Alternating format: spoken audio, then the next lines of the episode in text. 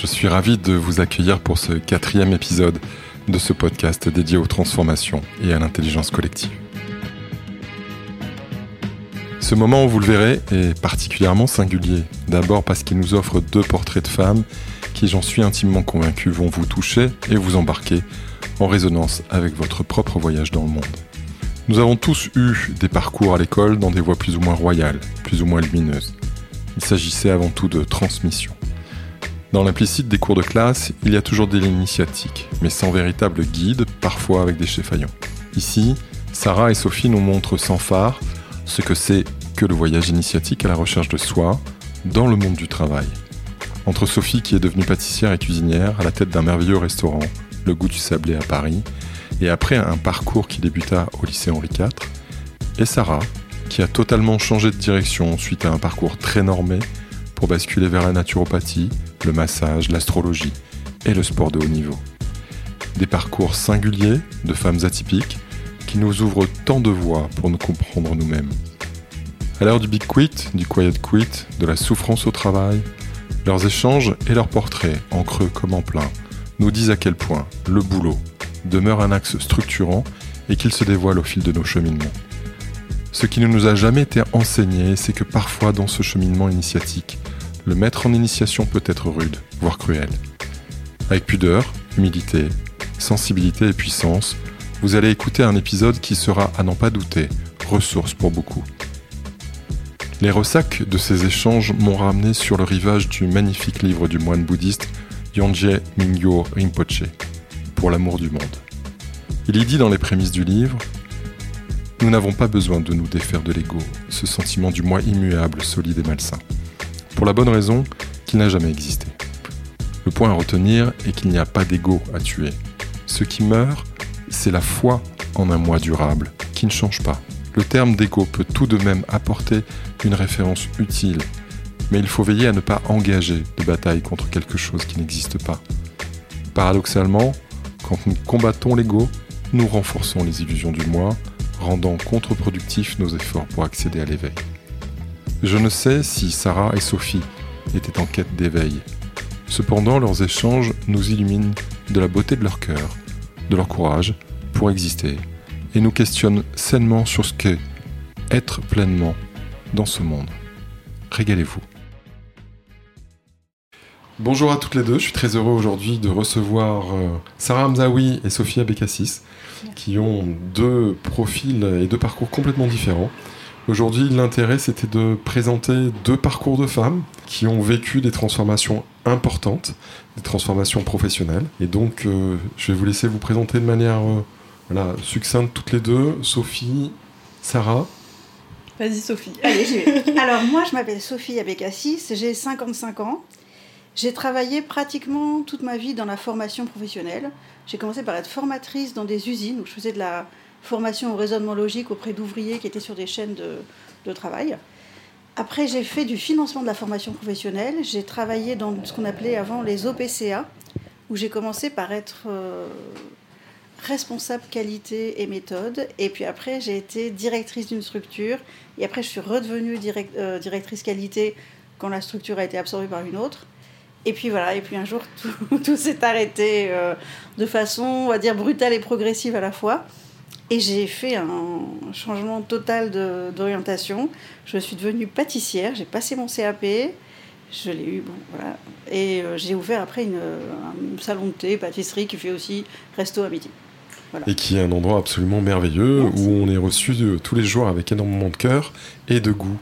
Sarah, tu veux nous présenter un petit peu ton parcours de manière voilà, succincte et on rentrera un peu dans le détail de, vos deux parcours toutes les deux après. Sarah Donc alors je m'appelle Sarah Mzaoui, j'ai 30 ans. Euh, à l'heure actuelle, je suis naturopathe euh, et dans ma vie précédente, j'étais euh, responsable client dans une agence de marketing qui s'occupait de, de, faire des levées de fonds pour les ONG. Donc bah, ça a été ma première carrière et du coup ma deuxième carrière c'est naturopathe et à côté de ça je deviens aussi astrologue et euh, je suis aussi euh, sponsorisée par Salomon, qui est une marque de sport. Pour faire des pâtisseries? Non, pas du tout.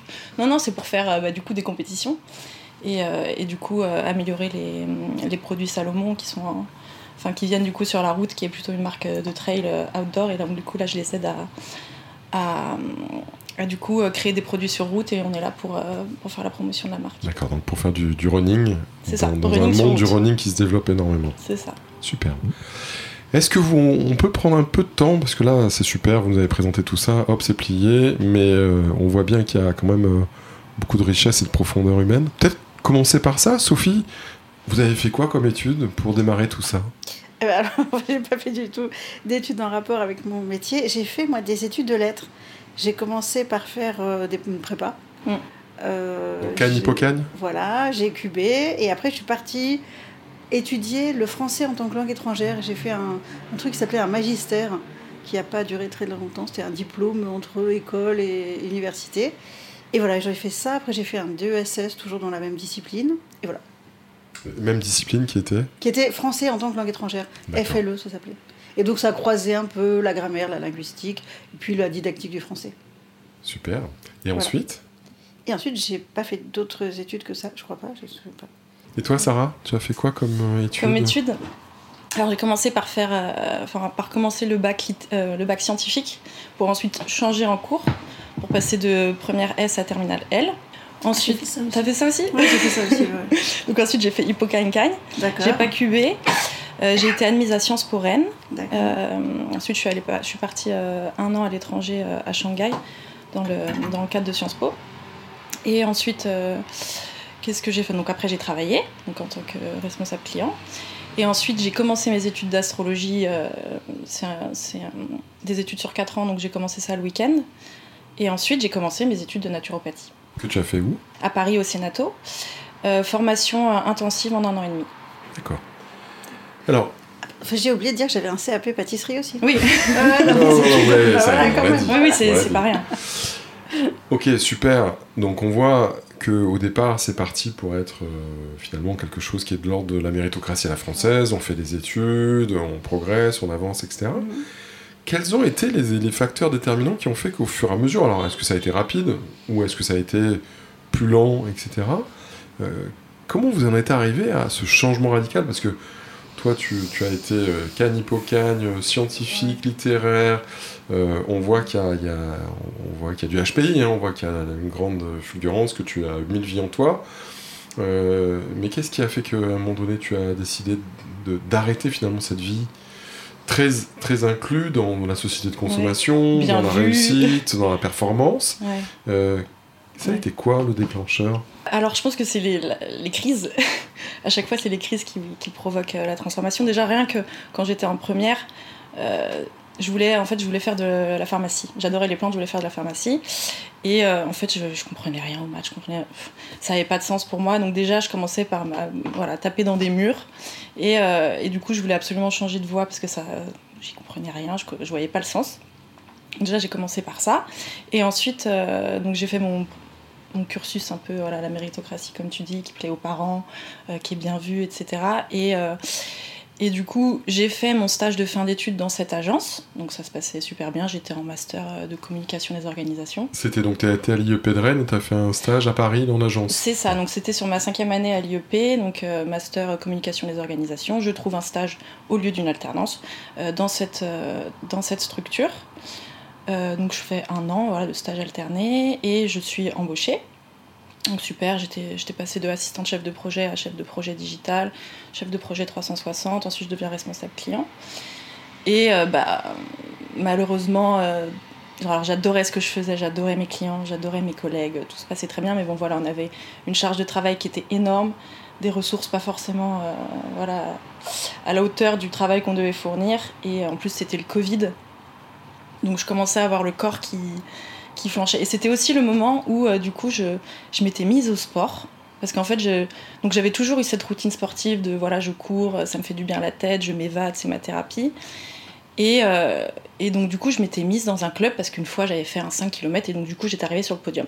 Donc, je me suis dit, bon, il y a peut-être quelque chose à faire, je vais peut-être euh, me mettre en club, essayer de, de, voilà, de, me, de me bousculer un petit peu et pas rester sur mes acquis. Et donc du coup, c'est au travers du sport que j'ai commencé à voir que mon corps euh, tenait pas la route quoi. J'avais j'étais tout le temps blessée, euh, enfin je, voilà, j'avais toujours des infections complètement multiples et euh, et j'arrivais pas à avoir d'arrêt de travail parce que j'avais peur que ça retombe sur les équipes en dessous, les stagiaires, etc. Et puis un jour, je sais plus, j'ai eu un panari, donc j'étais obligée d'être arrêtée. Puis du coup, les seuls petits jours que j'ai eu en arrêt de travail, je me suis dit, bon, c'est absolument nécessaire. Et euh, c'est là où je me suis dit, il faut que, faut que je sorte de là, quoi.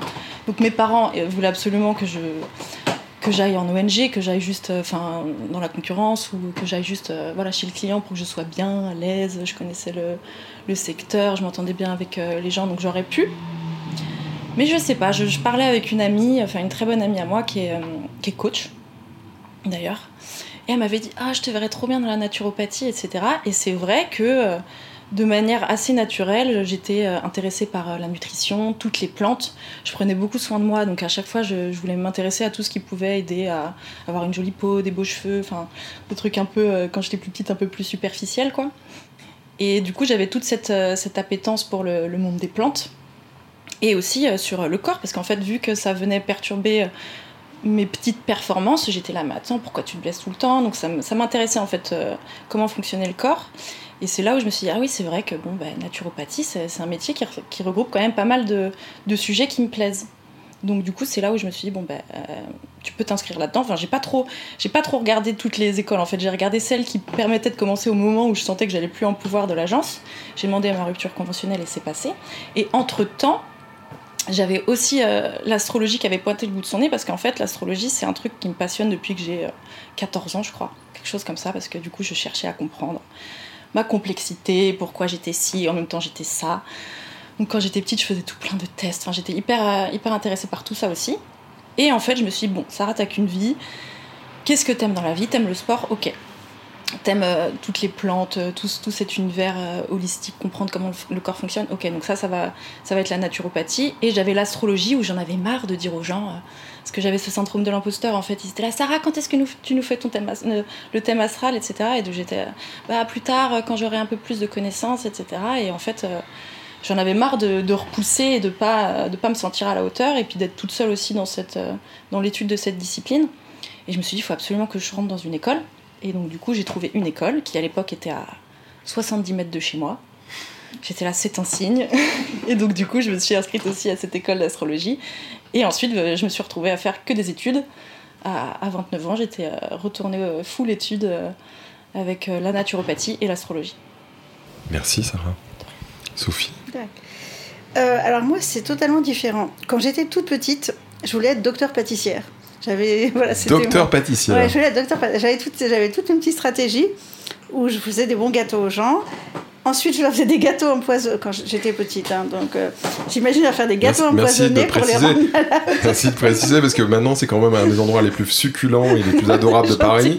Donc, vous avez, vous avez purgé tout le venin. Voilà, j'ai exactement. Et après, je, donc, je les rendais malades et après, je les, je les prenais à l'hôpital et je leur donnais des bons gâteaux, là, cette fois-ci, euh, pas empoisonnés. Donc, c'était mon rêve, c'était comme ça.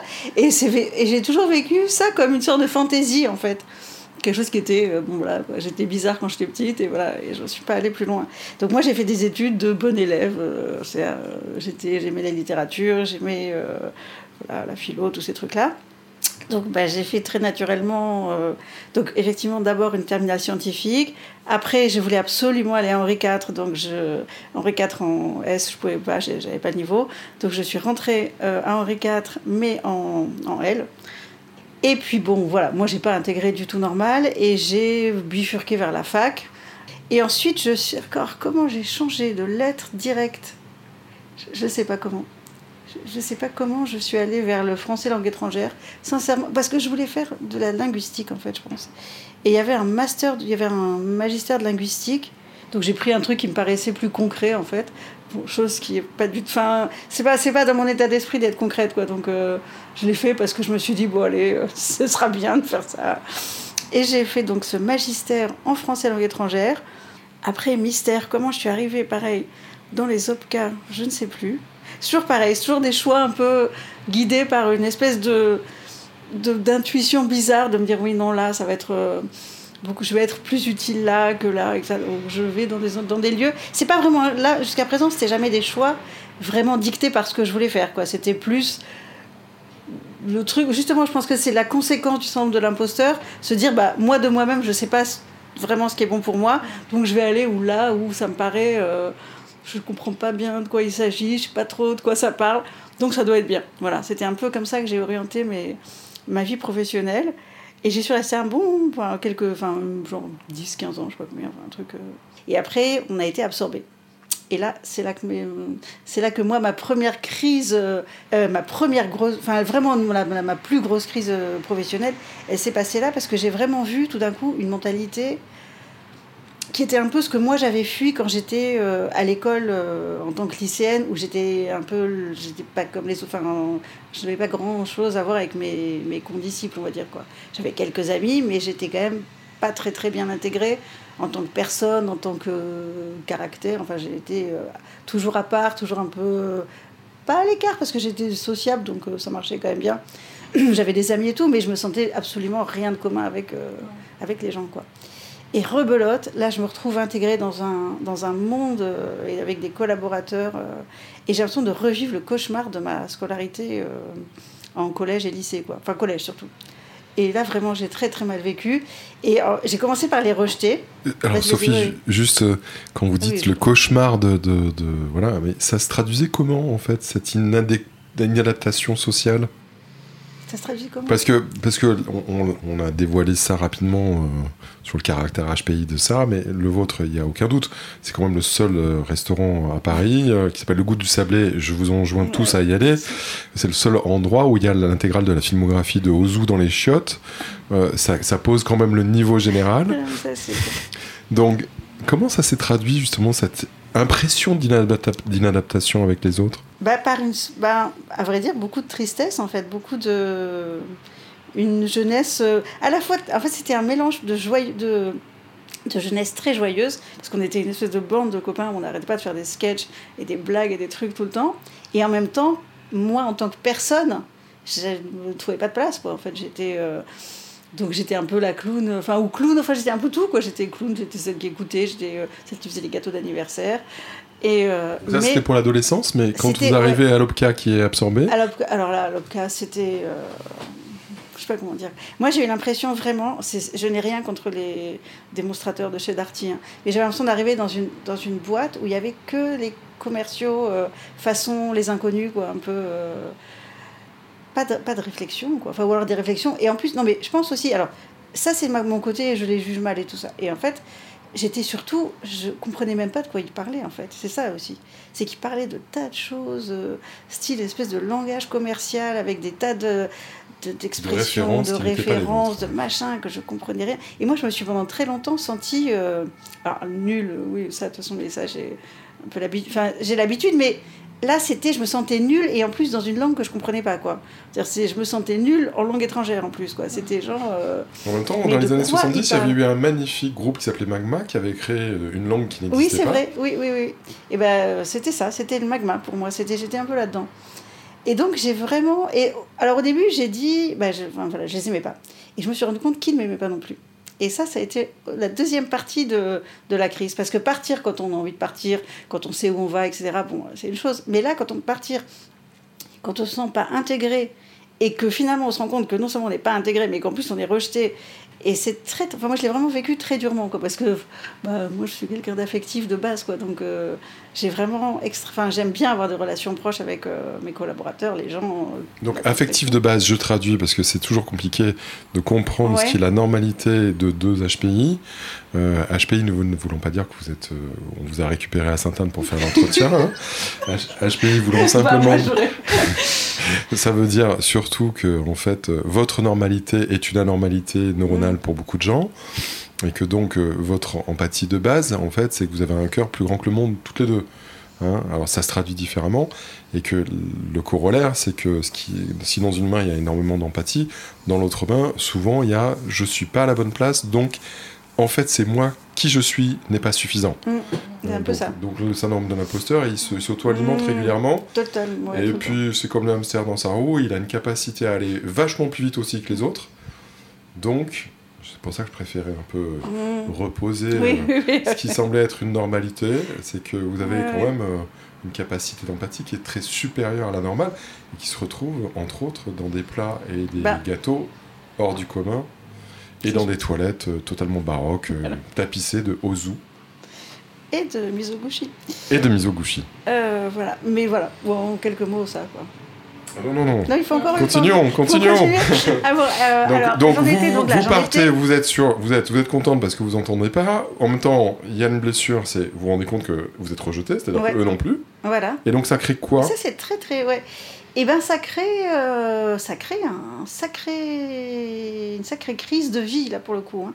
Vraiment, où moi, j'étais euh, au bord du. Je me suis sentie au bord d'un gouffre. Je savais pas très bien lequel. Mais j'ai compris ce que c'est que la souffrance au travail. Quoi. Le fait, avant, j'avais fait des boulots plus ou moins, euh, que j'aimais plus ou moins, mais j'avais jamais ressenti la sensation que le travail pouvait être. Euh, pouvait toucher à mon intégrité de personne, quoi, en fait. C'était vraiment. euh, À son identité la plus profonde. Ouais, vraiment, voilà. Et là, j'ai vraiment eu peur. J'ai vraiment. j'ai- Genre, j'ai pleuré le soir. Enfin, j'ai- truc que j'avais jamais vraiment vécu, mais rentrer le soir en- et pleurer. De ne pas savoir faire autre chose que ça, quoi. Et, Ça te euh, parle ça, Sarah? De Alors, rentrer le soir et de pleurer? Alors oui, Non, bah, Je voudrais pas qu'on croie que c'est un, c'est un podcast Non. spécial femme donc égale Oui. pleurs. Pour non, les idiots non, qui pourraient avoir pensé ça deux secondes, pour moi mais- c'était plutôt sur la sensibilité et ce qu'on s'autorise à un moment donné à, pas, à, à lâcher ou pas. Hmm. Oui, oui, j'ai eu aussi le côté je pleure, mais c'était que moi j'aurais voulu continuer à tout faire et en fait j'avais pas cette capacité physique et mentale en fait, il y avait les deux qui flanchaient et c'était ça qui me faisait le plus souffrir, c'est de pas réussir à, à tenir le coup. Donc le corps était plus intelligent que le singe fou, comme disaient les. Chinois. Exactement. Et je, le, et je le remercie en quelque sorte parce que là, je sais que mon cerveau ne s'arrêtera pas et que si et, et- et en fait quand euh, je dois m'arrêter de travailler c'est parce que bon, il m'arrive quelque chose euh, à chaque fois et je suis presque heureuse parce que sinon si c'était moi j'ai la volonté ça marchait pas quoi la volonté de s'arrêter ne marche pas j'y arrive pas je me dis non c'est les autres qui vont récupérer mon travail euh, c'est faut que j'aille jusqu'au bout quoi jusqu'au boutiste Juste pré- préciser, parce que ça pourrait être un peu, quand on entend c'est les autres qui vont récupérer mon travail, ça pas, euh, c'est mon territoire, te connaissant. Si j'essaie de le reformuler, c'est peut-être plus, en fait, je vais me décharger de mon travail sur les autres, c'est ça? Ouais c'est ça Ah oui, c'était ça. ouais, c'était ça c'était que je savais je savais le- que moi c'était pas envie d'être un poids pour. C'est euh, ça, c'est le, la- le truc du poids, c'est ça. C'est que je trouvais ça tellement déjà lourd à porter. J'étais, mais qu'est-ce que je- les autres ont sûrement la même chose. Je vais pas leur donner en plus ma charge. Qui Alors, me- justement, euh, Sophie, quand tu parles de, de ce moment où tu côtoies tes ténèbres, Mhm. ça a duré combien de temps? Comment tu as récupéré quelque chose qui était plus Ça a lumineux? duré. Je dirais un bon six mois, je dirais un truc comme ça. Je ne saurais pas dater exactement euh, complètement le, le moment du début et le moment Non, de la mais en fin. fait, la, la Mais- question pour moi, c'est Ouais, moins, c'est moins la précision, c'est juste pour avoir une idée du temps. Ah parce ouais. que très souvent, en fait, les gens se disent au bout de deux heures d'idée noire, c'est vraiment la cata, il faut que j'aille déjà prendre un Ah. Xanax. Non, non, non. Euh, et que la question de la transformation, c'est parfois une œuvre noire. Mm. Et que cette œuvre noire, c'est aussi le maître en initiation peut être cruel. Et que, et que cette initiation-là, elle peut prendre du temps. Et que euh, l'initiation, on, euh, on ne la choisit pas. Ah oui, clairement. Là, j'ai pas choisi ça. hein. Enfin, euh, Et qu'en tous les cas, on ne le contrôle pas. Non, non, non, C'est- ouais. euh, pour revenir sur ce sujet, pour toutes les deux, sur. Il y a quand même beaucoup de contrôle dans la vie, là, même si euh, vous, vous racontez, euh, et tu racontes très bien, Sophie, hein, c'est que tu es allé où, là où il y avait de la lumière et les gens avaient l'air un peu sympas, mais c'est une forme de contrôle, Ouais, ouais, c'est une manière de mener sa barque, Mhm. et tout d'un coup, bam, ce processus qu'on a mis en place d'adaptation au monde, ça fonctionne plus. Mais ouais. Non, oui, non, il a, ça a bien fallu, il a bien fallu prendre six mois. Moi, j'ai vu une psychologue. Heureusement, d'ailleurs, je pense que toute seule, je sais pas vers quoi j'allais. euh, et qui a aidé à, voilà, faire ressurgir des trucs plus anciens, plus profonds, plus, euh, plus de l'ordre de ce que je suis moi et ma vie, ma famille, enfin ma place, etc. Ces petites choses-là, elles ont été déclencheuses de, bah, de tout un tas de choses, mais alors là, ça a été pareil, quoi. Autant la partie noire a été noire, mais vraiment très noire, autant après, ça a été vraiment une grosse lumière, quoi. Là, j'ai vraiment eu euh, quelques moments de joie, euh, et, ça m'a, et de joie constructive. C'est, voilà. Alors justement, pas- c'était quoi ces moments de joie? C'était quoi ces moments où tout d'un coup il y a quelque chose que tu trouves et qui donne du sens à ta vie? Parce que c'est souvent ça. Ben, ouais, alors là, Surtout c'est pour quelqu'un qui est autant drivé par le sens que toi. Ouais. Alors en fait là, si tu le, le- si je le voyais maintenant avec mes yeux d'aujourd'hui, parce que c'est vrai qu'à l'époque je je l'aurais pas formulé comme ça, mais c'est que tout d'un coup, au lieu justement, tu vois l'image que tu donnes là, euh, tu vois de la lumière et tu vois les gens sont sympas, etc. C'est que tout d'un coup, tu prends des, des éléments qui sont des éléments qui se présentent à toi dans le quotidien, que ça peut être euh, des lieux, des noms, des, des choses que tu apprends, et ça se construit dans un sens. Je sais pas que c'est pas toi, enfin, moi je ne construis pas, j'ai pas l'impression de construire ma vie ou de construire le sens, mais en tout cas ça se construit sur une route dont tu sens à peu près qu'elle est en résonance avec quelque chose de toi. C'est On va cohérent. dire quelque chose comme ça. S'il y a Hmm de la cohérence. On va dire, voilà, en un mot, voilà. C'est ça.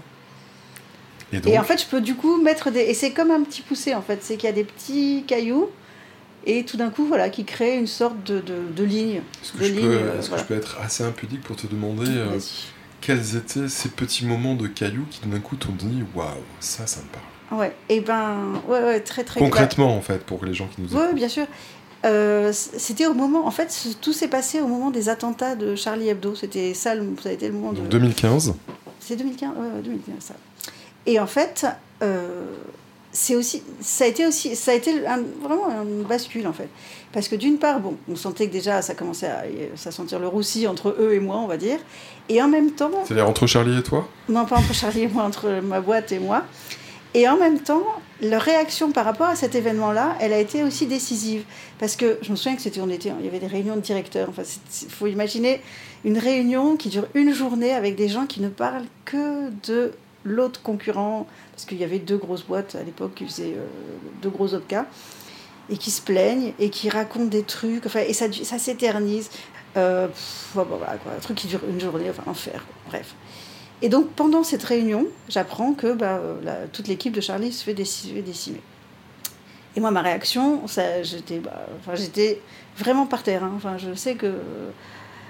Et je me dis, j'apprends qu'il y a un truc le soir, je me dis, bah, on y va, quoi. Enfin, euh, il y a à la République, bah non, bah non, ils s'en foutaient tous. Enfin, je sais pas, ils étaient tous, euh, ah bon, ok, d'accord, qui sait? Enfin, et là, je me suis dit, mais je suis plus, je ne, ce n'est plus, je ne suis plus avec. Ça n'est pas les miens. Ce ne ce sont ne pas sont les pas miens. les miens, exactement. Je ne peux pas continuer avec euh, des gens qui vivent ça comme euh, oh, un événement anodin et tout. Donc ça, premier petit jalon.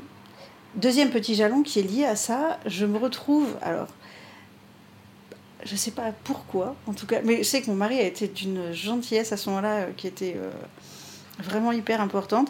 J'aime Philippe Glass et il faisait un concert à Chalon, euh, Chalon-sur-Marne. Et il se trouve que Chalon-sur-Marne, c'était aussi la ville de Cabu Tout à fait. la ville d'origine de Cabu. Et, il se trouve, et donc, l'appareil, en fait, se met, ces deux événements qui n'ont rien à voir, quoi. Il y a un concert de Philippe Glass, j'y vais, euh, c'est la ville de Cabu, il y a eu les attentats, et tout d'un coup, ça fait sens. C'est-à-dire que tout d'un coup, bah voilà, du petit événement qui a été un des éléments déclencheurs de la rupture, enfin, de la, première fissure, on va dire, de, de, de- ce gros craquage, et ben, hop, il y a un petit pont qui se crée.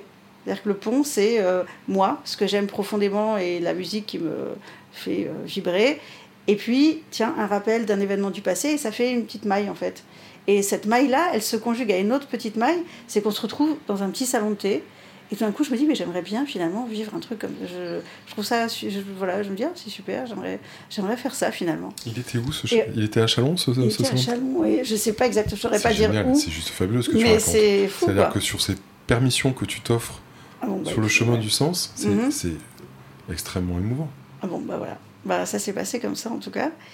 Et je, donc, le temps passe et je fais là pour le coup là, le craquage total, arrêt maladie, enfin je j'en pouvais plus.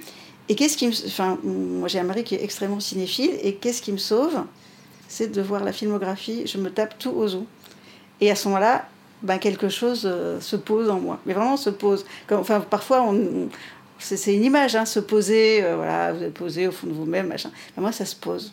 Je ne peux pas dire autre chose que pof. Je n'ai pas d'autres mots. Et voilà.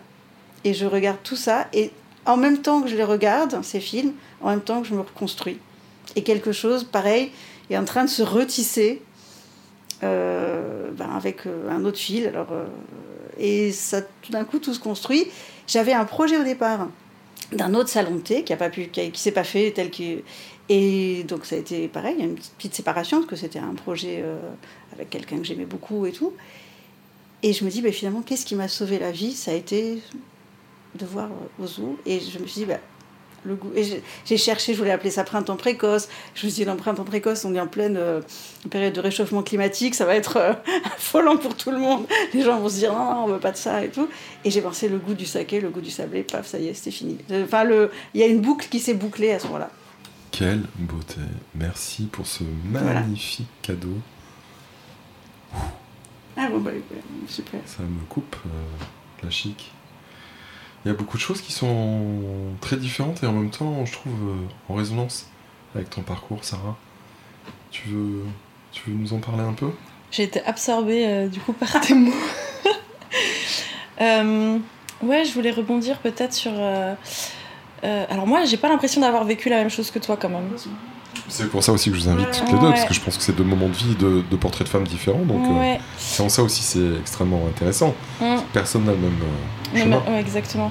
je me suis jamais sentie mal à cause de mon environnement, enfin des, des, personnes que je côtoyais, de mes collaborateurs, ça, pas du tout.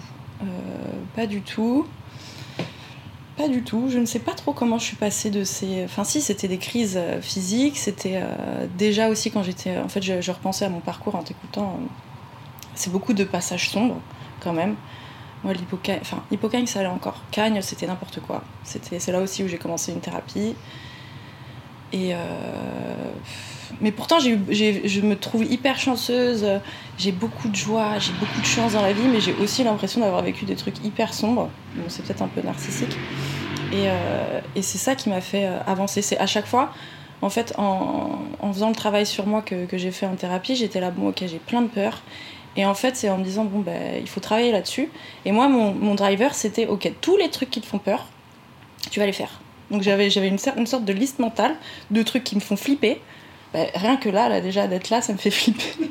en vrai, c'est pas du tout un exercice qui me met à l'aise. Et en fait, je m'étais dit, bon, bah vas-y, toutes les opportunités où ça devient te titiller un petit peu, tu, y vas. Et pareil, bah, du coup sortir de la route bien tracée, de les grandes études, euh, rentrer dans une, un début de carrière où tout se passe bien, il euh, n'y a pas de soucis, etc. Bah, il fallait que je fasse les trucs qui me faisaient peur, euh, ou partir à l'étranger toute seule, de manière complètement pas préparée, être complètement à l'arrache. Pareil, quitter son travail pour se lancer dans des études pas du tout reconnues, hyper perchées. C'est ça qui me c'est ça qui me motive un peu. Je pense que c'est la difficulté. C'est horrible de se rendre compte de ça parce qu'on est son propre poison. C'est nous qui créons notre propre, euh, nos propres difficultés, mais c'est ça qui me, c'est ça qui me drivait quoi. D'aller dans la difficulté, dans la peur, et de voir ah ben en fait tu y arrives. Donc c'est ça qui me drive. Et maintenant tu t'autorises euh, à aller dans la facilité? C'est vraiment la plus grande des peurs de s'autoriser la facilité Peut-être. Je pense que c'est ça. Je pense que c'est ça. T'as mis le point dessus. Euh, mais bon, là j'ai quand même conscience qu'il faut aller dans la facilité parce que trop de difficultés tout le temps, ça épuise. Donc euh, j'ai mes limites aussi, ça j'en ai conscience, je suis pas Wonder Woman. Donc tu vas juste être championne du monde de, running, c'est ça, ça, exactement. Les JO 2024. Euh, non, pas du tout, là aussi j'ai eu mes limites cette année d'ailleurs. Donc non, non, il faut aller vers la facilité et ça pour le coup c'est mon entourage qui m'aide. Toute seule j'y arrive pas trop ce qui est assez euh, touchant dans ce que vous, vous dites, c'est que euh, nous sommes qui nous sommes, euh, et si on arrive à se parler tous les quatre, tous les trois, parce que Delphine, ma chère productrice, est à côté de nous en train de veiller à ce que je ne dise pas trop de bêtises, mais si nous sommes qui nous sommes, c'est parce que nous sommes névrosés, et donc notre névrose vient d'une blessure qui nous a été donnée dans la relation avec l'altérité, avec l'autre. Mais en tous les cas, ce qui est particulièrement touchant, c'est que vous racontez que dans votre parcours, il y a eu des gens sur lesquels vous vous êtes appuyé, soit qui faisaient partie de la cellule familiale, les proches, soit des, des personnes qui sont des aidants professionnels. Euh, ça a été quoi ces moments de, découverte ou de redécouverte du fait que euh, on peut, passer, on peut être dans des espaces qu'on pourrait revoir nous-mêmes comme, comme étant euh, un espace où on n'est pas digne d'être aimé, ou qu'on n'est pas très aimable et qu'au contraire, on trouve l'autre encore plus puissant à nos côtés.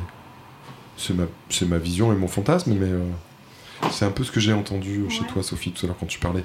Et de ton mari, sur allez écouter Philippe Glass à Chalon, à Chalon-sur-Marne, ce qui est, je, le reconnais bien là, je, vois à quel point c'est un symptôme. Euh, et en même temps, euh, cette femme, si j'ai bien compris, euh, cette thérapeute qui, qui a pu t'accompagner pour te donner la main dans ces moments de, ténèbres. Et la question, c'est? Qu'est-ce que ça, qu'est-ce que ça t'a donné de, de, te dire, je peux faire confiance à des gens qui sont soit très proches, soit très extérieurs à moi? Bah, En fait, mon mari, c'était une histoire assez récente. Donc du coup, on était encore dans une, on était encore, encore, hein. mais dans une, on était dans, pas très loin de notre, du début de notre notre rencontre, donc euh, ça, ça s'est fait un peu naturellement en fait. Hein. Je crois que il m'a apporté de l'aide parce que je, il était là et je savais que je pouvais compter sur lui, euh, mais depuis avant cette histoire, je savais que la psychologue que j'ai rencontrée, elle, je l'ai trouvée par hasard en regardant sur internet. Euh, j'ai bien aimé ce qu'elle avait écrit sur son site. Et elle, je sais pas comment. Euh, je pense que c'est parce qu'elle avait aussi beaucoup d'écoute. Et ça, c'était un truc important, je crois, de, voir quelqu'un qui était capable de d'être juste dans l'écoute et d'avoir ces petits. Euh, deux, trois petits mots très justes et dans la reformulation qui faisait que c'était pas juste. Euh, elle ressort son sac de savoir et de machin et tout ça, mais elle est capable de. Euh, bah, d'ouvrir une petite fenêtre, quoi. C'était pas la carte, c'était le territoire.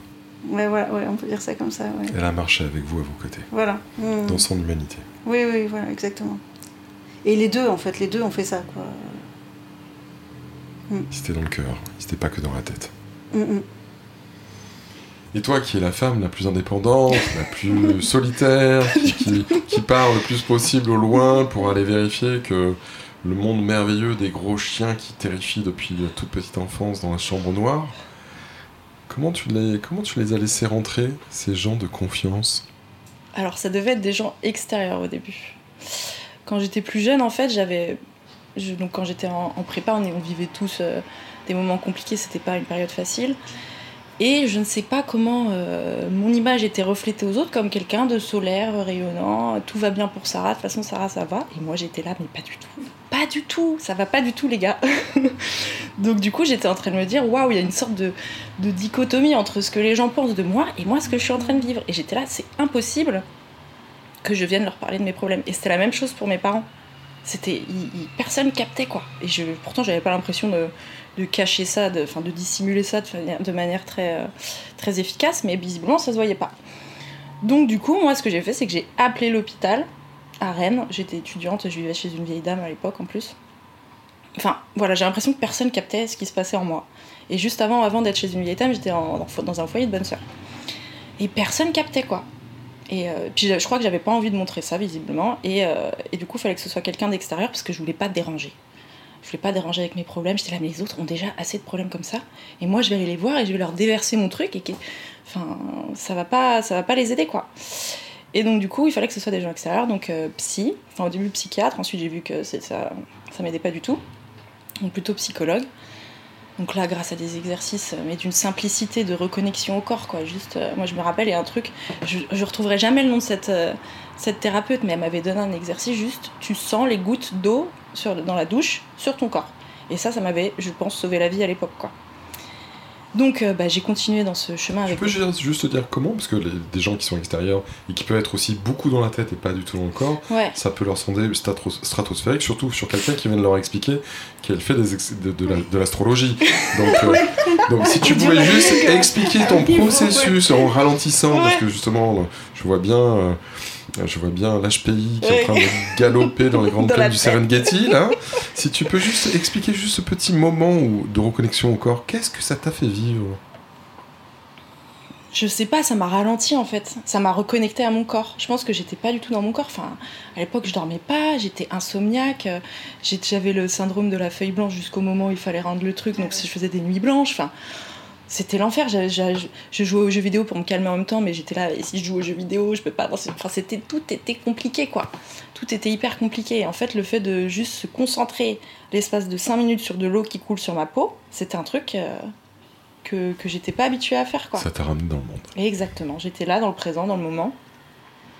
Et, euh, et voilà, cet exercice-là, voilà, je le, il m'a sauvé la vie. Je ne me rappelle plus de cette thérapeute, mais ce qu'elle m'a dit, ça m'a ça m'a sauvé à ce moment-là. Alors après, la thérapie, elle a continué euh, bah, jusqu'à euh, très récemment, donc euh, j'ai vu plein de monde. À chaque fois, au, fil, au fur et à mesure que je me déplaçais, parce que je suis pas restée à chaque fois tous les ans quasiment, je changeais de, lieu, donc je, trouvais d'autres d'autres thérapeutes, d'autres techniques, etc.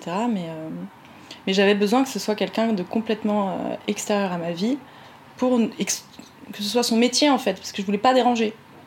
Je voulais pas déranger. Et après, bah, quand j'ai commencé à construire des relations amoureuses, forcément, les personnes qui étaient avec moi au quotidien, bah, je leur en parlais. Et je leur posais aussi plein de questions. Enfin, du coup, je, je pense que, que mon, mon esprit un peu euh, qui allait dans tous les sens, je pense que je, enfin, je me rendais pas compte. Moi, je pensais que tout le monde était comme ça. Et donc, du coup, ça se, ça se traduisait aussi dans la relation. Je posais tout le temps plein de questions. Tu confirmes, Sophie, que tout le monde est bien entendu comme ça? je posais tout le temps plein de questions. Moi, j'étais là, bah, c'est normal de se poser ce genre de questions. Et je demandais comment les émotions venaient, etc. Donc, ça me servait aussi à, à me canaliser, à mieux comprendre le monde, qui j'étais moi, comment, était, comment fonctionnaient les autres. Donc, euh, je pense que mes relations m'ont bien aidé, même si elles, pas, enfin, n'ont pas toutes duré, quoi. Et euh, mais je vois que j'ai toujours ce souci à. Enfin, je parle beaucoup plus de mes soucis à mes amis, et certains et certaines euh, ont pu vraiment m'aider dans des moments compliqués. Et j'ai toujours cette culpabilité un peu de. Oh. ça se retrouve d'ailleurs dans vos deux témoignages, hein, c'est-à-dire euh, la difficulté pour une femme euh, euh, atypique, on va dire comme ça, de trouver sa place dans le monde et de s'autoriser à trouver une place dans le mm. monde. si je vous ai fait venir, c'est que toutes les deux, vous êtes sur un chemin. On n'est jamais nécessairement totalement dans sa place et ni vous ni moi ne savons, nous sachons là vous serez dans 5 ans ou dans 10 ans, mais en tous les cas, il y a quelque chose de plus affirmé, semble-t-il, dans vos parcours. Qu'est-ce que ça fait d'avoir une place dans le monde et d'être reconnu pour ce qu'on fait? Dommage que vous n'ayez pas la vidéo, parce que j'ai eu les, frères Raptou qui avaient piqué tous les phares sur les joues de ces deux dames. Et un silence gêné et en même temps gourmand. Ah, complice. Complice et gourmand. Sophie Qu'est-ce que ça fait? C'est agréable. Tu peux, tu peux le dire un peu plus bas? C'est agréable. Non, c'est bien. Euh... Oui, ça, je pense, comme tu as dit, ça ralentit. Il y a quelque chose comme ça qui se ralentit. Une espèce d'urgence ou d'affolement, euh, de, désordre qui se ralentit. Moi, je sais que j'ai vraiment vécu les premiers temps, en tout cas, de ce boulot, vraiment comme. Euh, sorte de, de calme intérieur, comme si j'étais en vacances à la plage, quoi. Enfin, un truc euh, vu sur la mer, quoi. Et pourtant, si moi j'habite juste en face de... Ah Elle bosse comme une malade, de 9h du matin à parfois minuit le soir. pour vous faire les meilleurs gâteaux et les meilleures tartes et les meilleurs trucs qui existent au monde. Mais c'est... c'est gentil. Mais euh, c'est pas, voilà, c'est pas la quantité de travail qui fait que ça. Enfin voilà, c'est un travail qui est etc., tout ce qu'on veut. Mais n'empêche que le fait d'être sur un.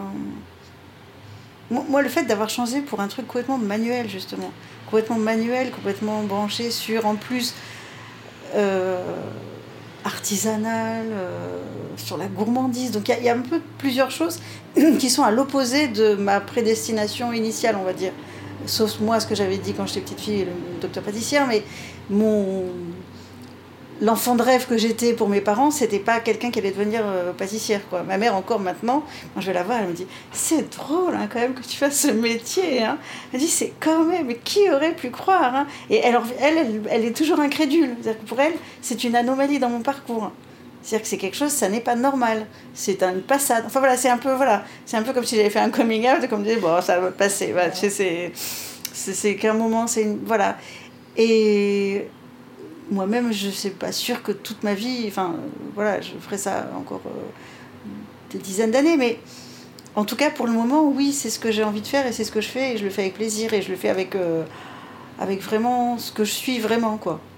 Mais c'est marrant parce que, voilà, je vous dis, il y a ce, regard, je, pense à ça parce que c'est vrai que tous les jeudis, je vois ma mère, tous les jeudis, elle me dit, c'est quand même bizarre hein, ce que, que tu fasses ça. Que, voilà, cette espèce de sourire. Euh, étonnée. Et le fait. Ouais, je réponds pas à la question. Si, si. Si, hein Un peu quand même. Mais Ouais, ça calme. Ça calme et ça. Dans calmer, est-ce que je faut que j'entende que ça apaise?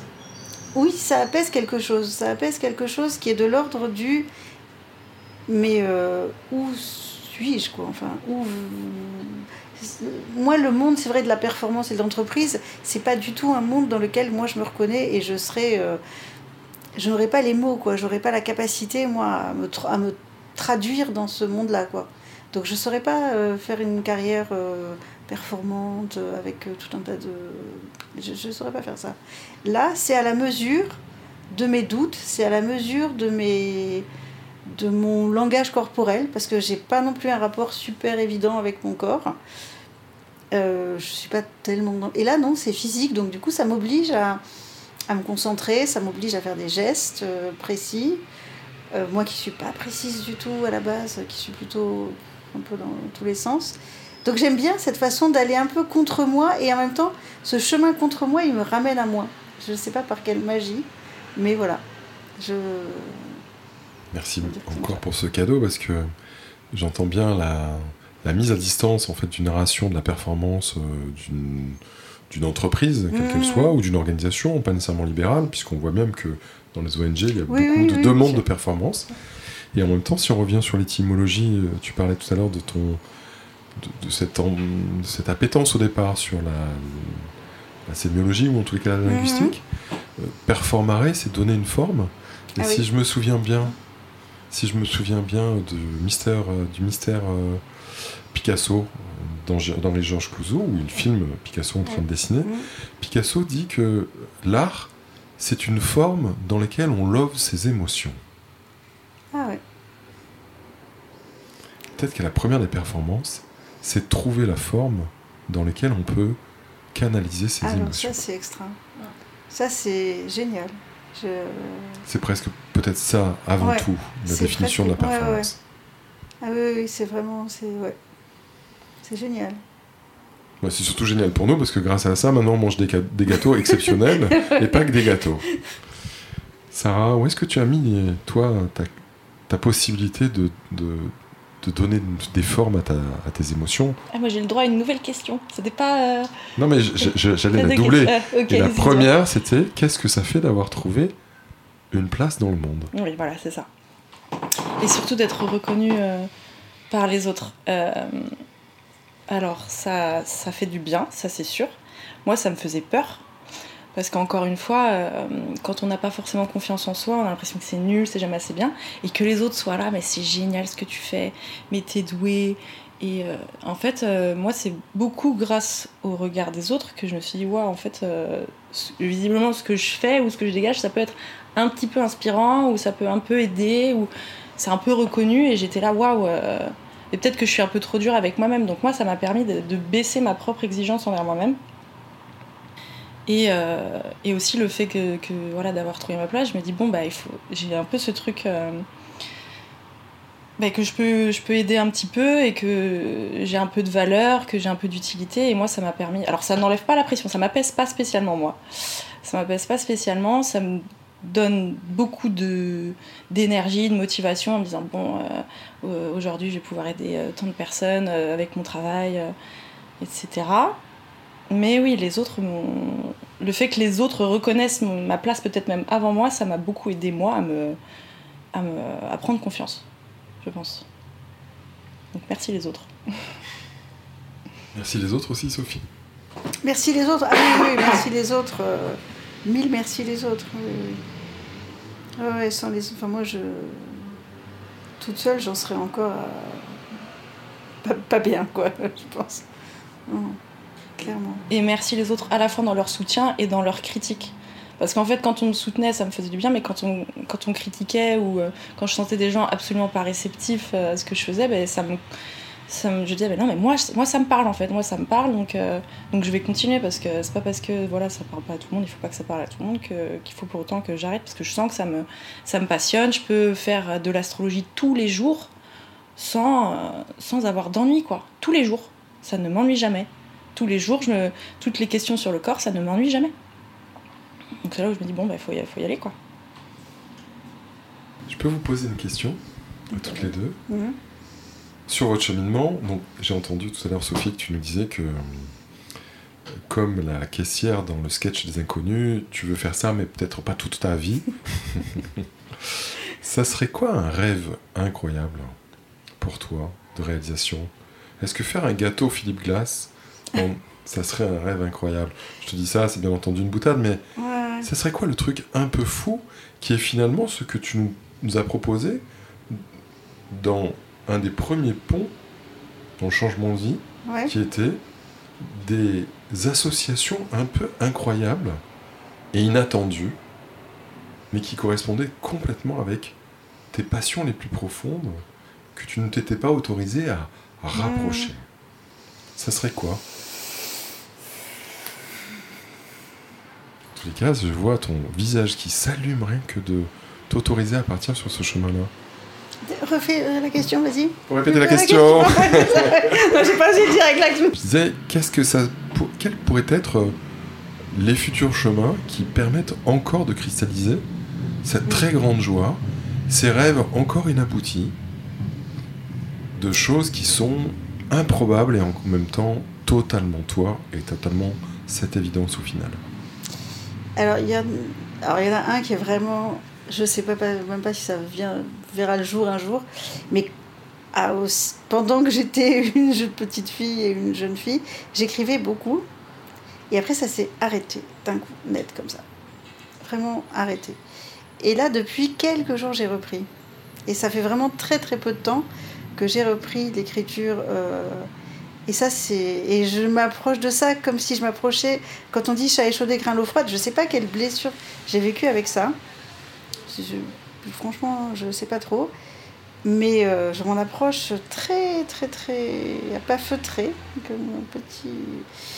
Et je. Voilà. Donc, ça, ce serait le rêve. Euh, enfin, le rêve.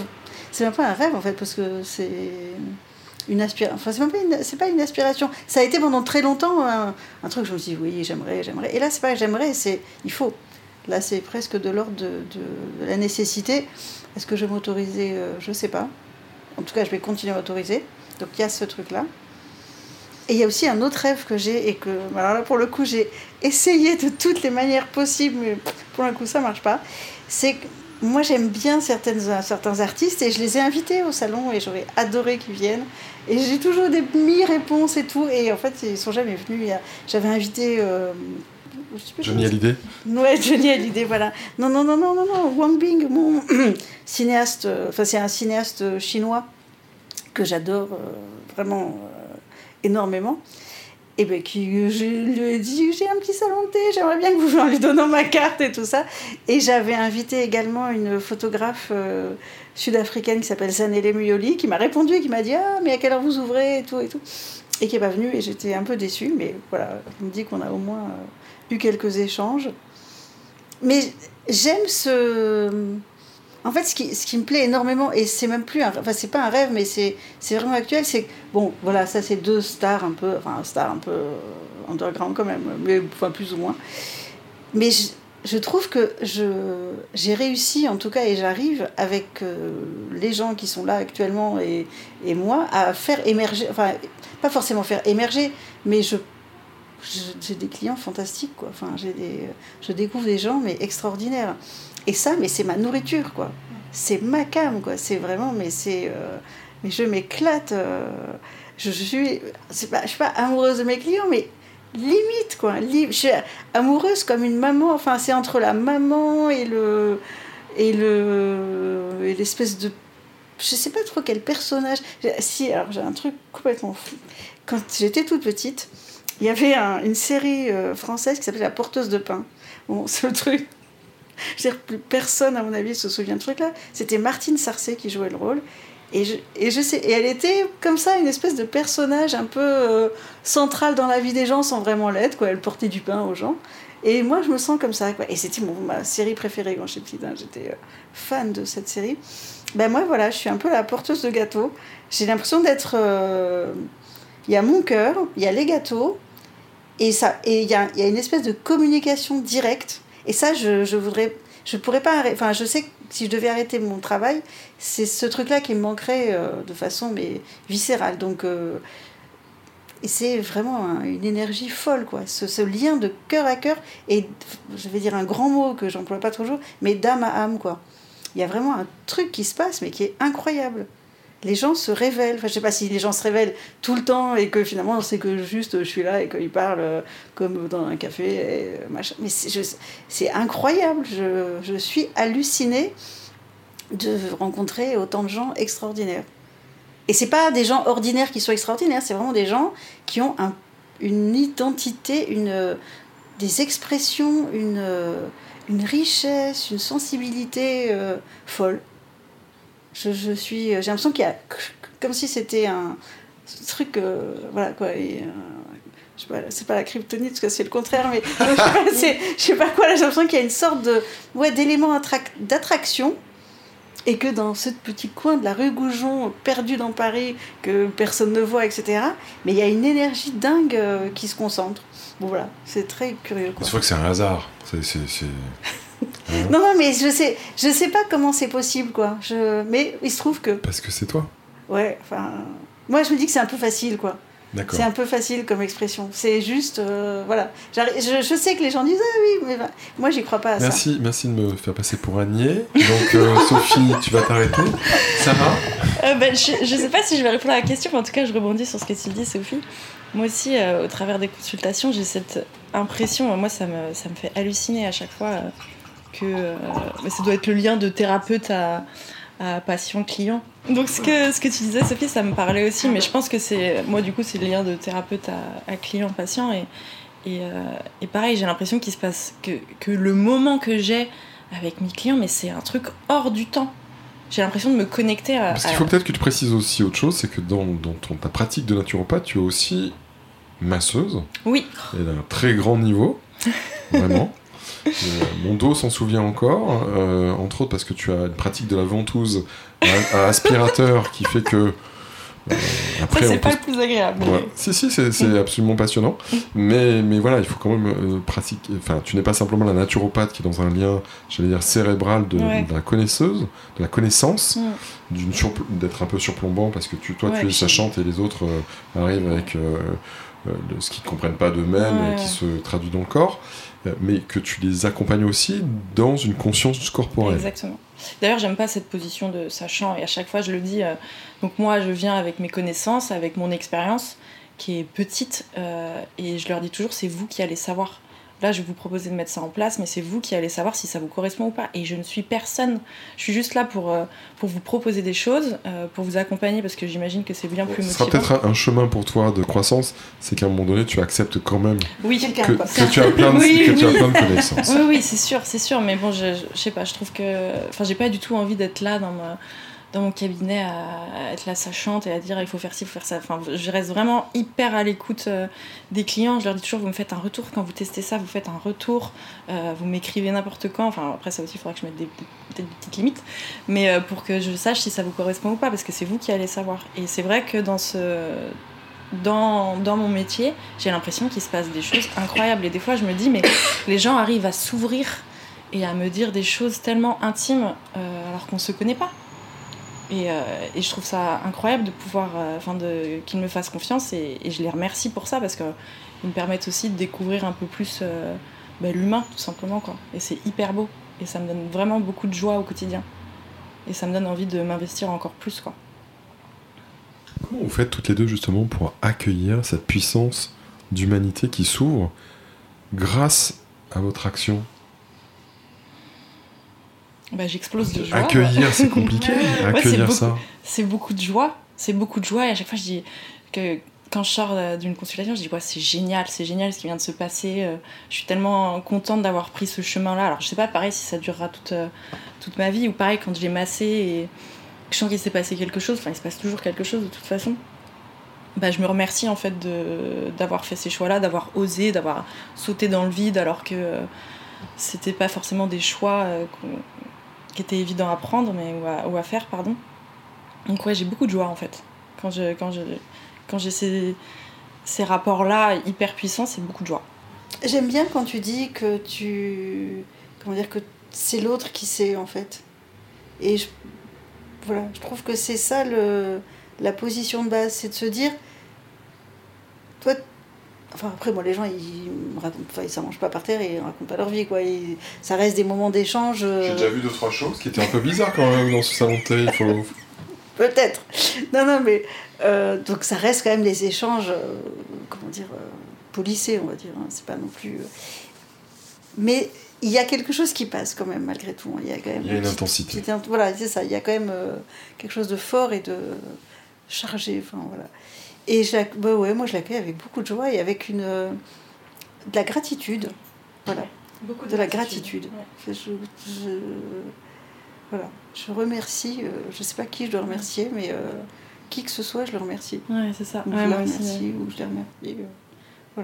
Puis je voulais rebondir Et de l'étonnement. Tu, Voilà, devais, je- tu voilà. devais nous dire quel pouvait être justement ton rêve Ah oui. incroyable sur lequel tu pouvais te projeter. J'ai pas, j'ai pas ce, j'ai pas de réponse à cette question. hein. Toi, Johnny Hallyday, c'est c'est déjà pris J'ai pas du tout de trucs comme ça. Avec les gens connus, j'ai pas, je suis pas du tout. Non, non, euh, mais c'était pas nécèsement sur les gens connus. non, C'était non, bah non, ça- c'est c'est pas ça. qu'est-ce qui t'habite euh, et il n'y a pas de contrepétrie. Euh, qu'est-ce qui, qui- qui te fait vibrer Qu'est-ce qui est euh, puissant en toi et où tu te dis tiens un jour qu'est-ce que je pourrais réunir comme puzzle de Mm, cette mm. identité multiple et profonde? Alors, ce qui me fait du bien pour le moment, au stade où j'en suis, c'est que les gens arrivent euh, à être eux-mêmes. En fait, quand. euh, Enfin, qu'ils arrivent à s'autoriser à être eux-mêmes, sans les masques, sans. Alors, forcément. Tout le monde présente des masques, mais il y a un truc qui me fait du bien, c'est quand les gens disent euh, Bon, bah, j'ai réussi à vous dire ça, j'ai réussi à parler de ça avec vous, et ça m'a fait du bien. Ça, c'est hyper important pour moi. Je ne saurais pas dire pourquoi, mais en fait, je les remercie. Je leur dis Mais oui, autorisez-vous, et il n'y a pas de, de honte, et euh, voilà, ça, c'est hyper puissant. Alors, je sais pas comment je peux le. le- lui donner forme dans, dans- à l'avenir, mais, euh, mais voilà, ça, ça me fait vibrer. Pouvoir aider les gens, voilà, à ma petite échelle, ça, ça me fait vibrer. Et puis, Attends, je ralentis encore parce que le, Pardon le zèbre est à fond dans la Oh, plaine du Serengeti. je me rends pas compte. ce que tu racontes, c'est quand même prof- extrêmement profond et émouvant. C'est qu'en gros, euh, malgré le fait que tu n'aies pas pris tous les chemins qui t'étaient proposés pour avoir de la reconnaissance, tu es une femme puissante pour offrir un lien de confiance. C'est rare ce que tu dis. Peut-être. Peut-être. hein. Mais euh, ce que j'aimerais faire, c'est réussir. Mais j'ai l'impression d'arriver déjà un peu à le faire à l'heure actuelle. C'est toutes mes passions, les réunir. Et c'est un peu ce que j'arrive à faire, j'ai l'impression, entre la naturopathie, le sport et l'astrologie. En fait, euh, pour moi, tout est lié et c'est hyper cohérent. Euh, parce qu'en fait, dans la naturopathie, il y a toute la pratique de l'activité physique.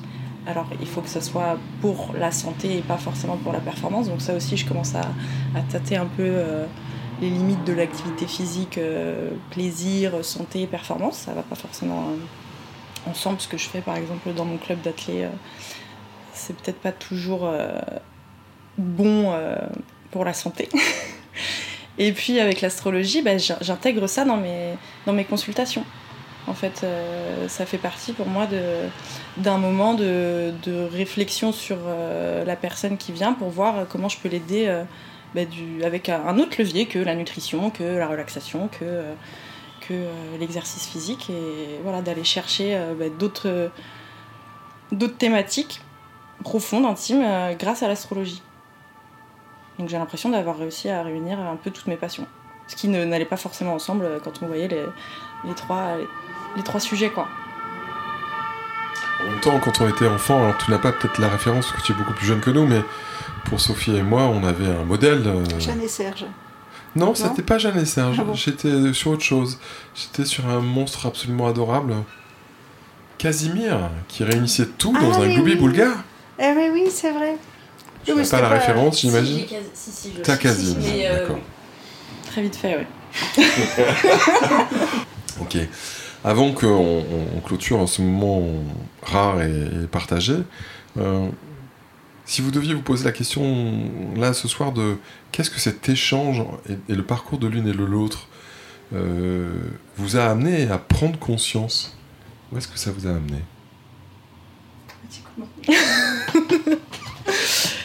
J'ai l'impression qu'il faut écouter son intuition. De ce que tu dis, Sophie, j'ai l'impression que tu es arrivée à ton parcours euh, là où tu en es aujourd'hui en écoutant ton intuition. Donc, ça, c'est hyper important. Euh, parce que parfois, moi, je l'écoute pas et que je me dis toujours, Ah, c'est vrai, mais ça, c'était clair. Et tu le savais dès le départ, donc, donc voilà, il faut, faut vraiment s'écouter. Accepter un peu son originalité aussi, parce que c'est une, une, grande richesse. Quoi. Tu vas demander ton thème astral et, et, faire du, un 5000 mètres tous les jours avant d'arriver. Pas, voilà. pas forcément. Euh... Il n'y a pas de réponse nécessairement à avoir. Hein. Ouais, ouais, non, Surtout que. Non, j'ai aimé cet échange et enfin, j'ai aimé écouter ce que tu disais parce que je trouve que, tu vois, moi, ce que j'ai. Je reconnais des choses que j'ai vécues dans ce que tu dis, et, mais moi, j'ai jamais eu autant de clarté. Enfin, c'est marrant parce que justement, ah tu dis, mais pourtant, euh, moi, c'est tout. et c'est drôle parce que moi, il me semble que tu as une clarté et une. Euh, justement, cette capacité d'être en adéquation avec le monde, euh, on va dire le monde des, des gens sérieux, machin, etc.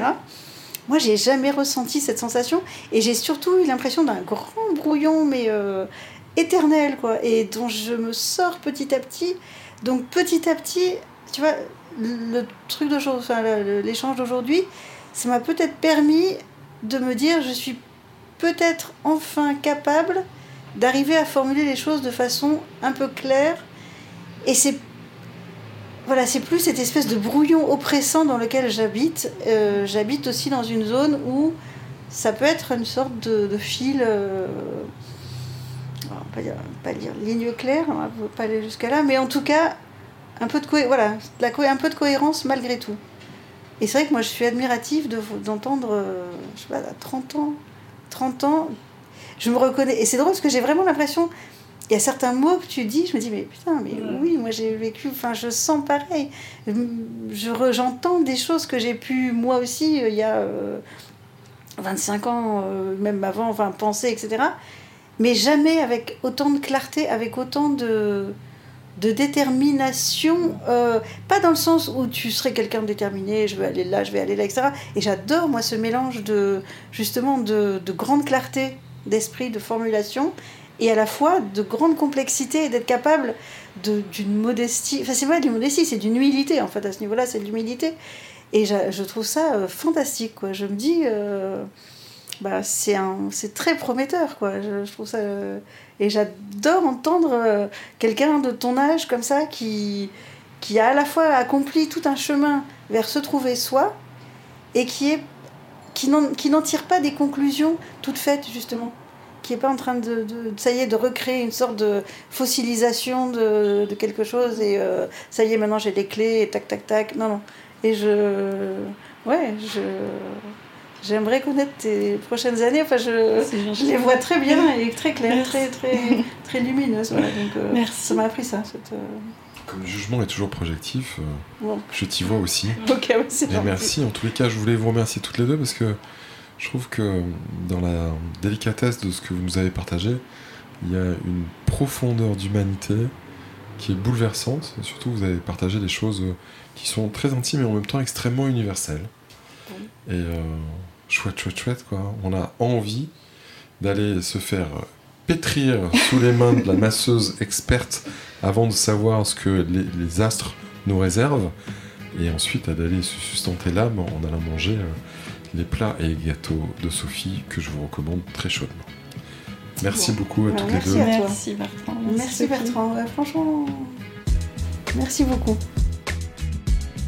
Merci à chacun pour avoir pris le temps atypique pour un podcast de nous écouter aussi longtemps, de voyager, de réfléchir et de rêver avec nous. Si vous voulez en savoir plus, n'hésitez pas à vous abonner à notre chaîne de podcast Transformation et Intelligence Collective et si vous voulez de plus en plus d'informations sur l'intelligence collective et sur les manières d'accompagner ces défis, n'hésitez surtout pas à aller jeter un œil sur notre site wellbeing.fr d'une part et sur le site gotama.biz. On se fera un plaisir de vous accueillir et de vous répondre à toutes vos questions. Vous pouvez retrouver l'ensemble des épisodes du podcast sur votre plateforme d'écoute préférée. À très bientôt sur nos lignes.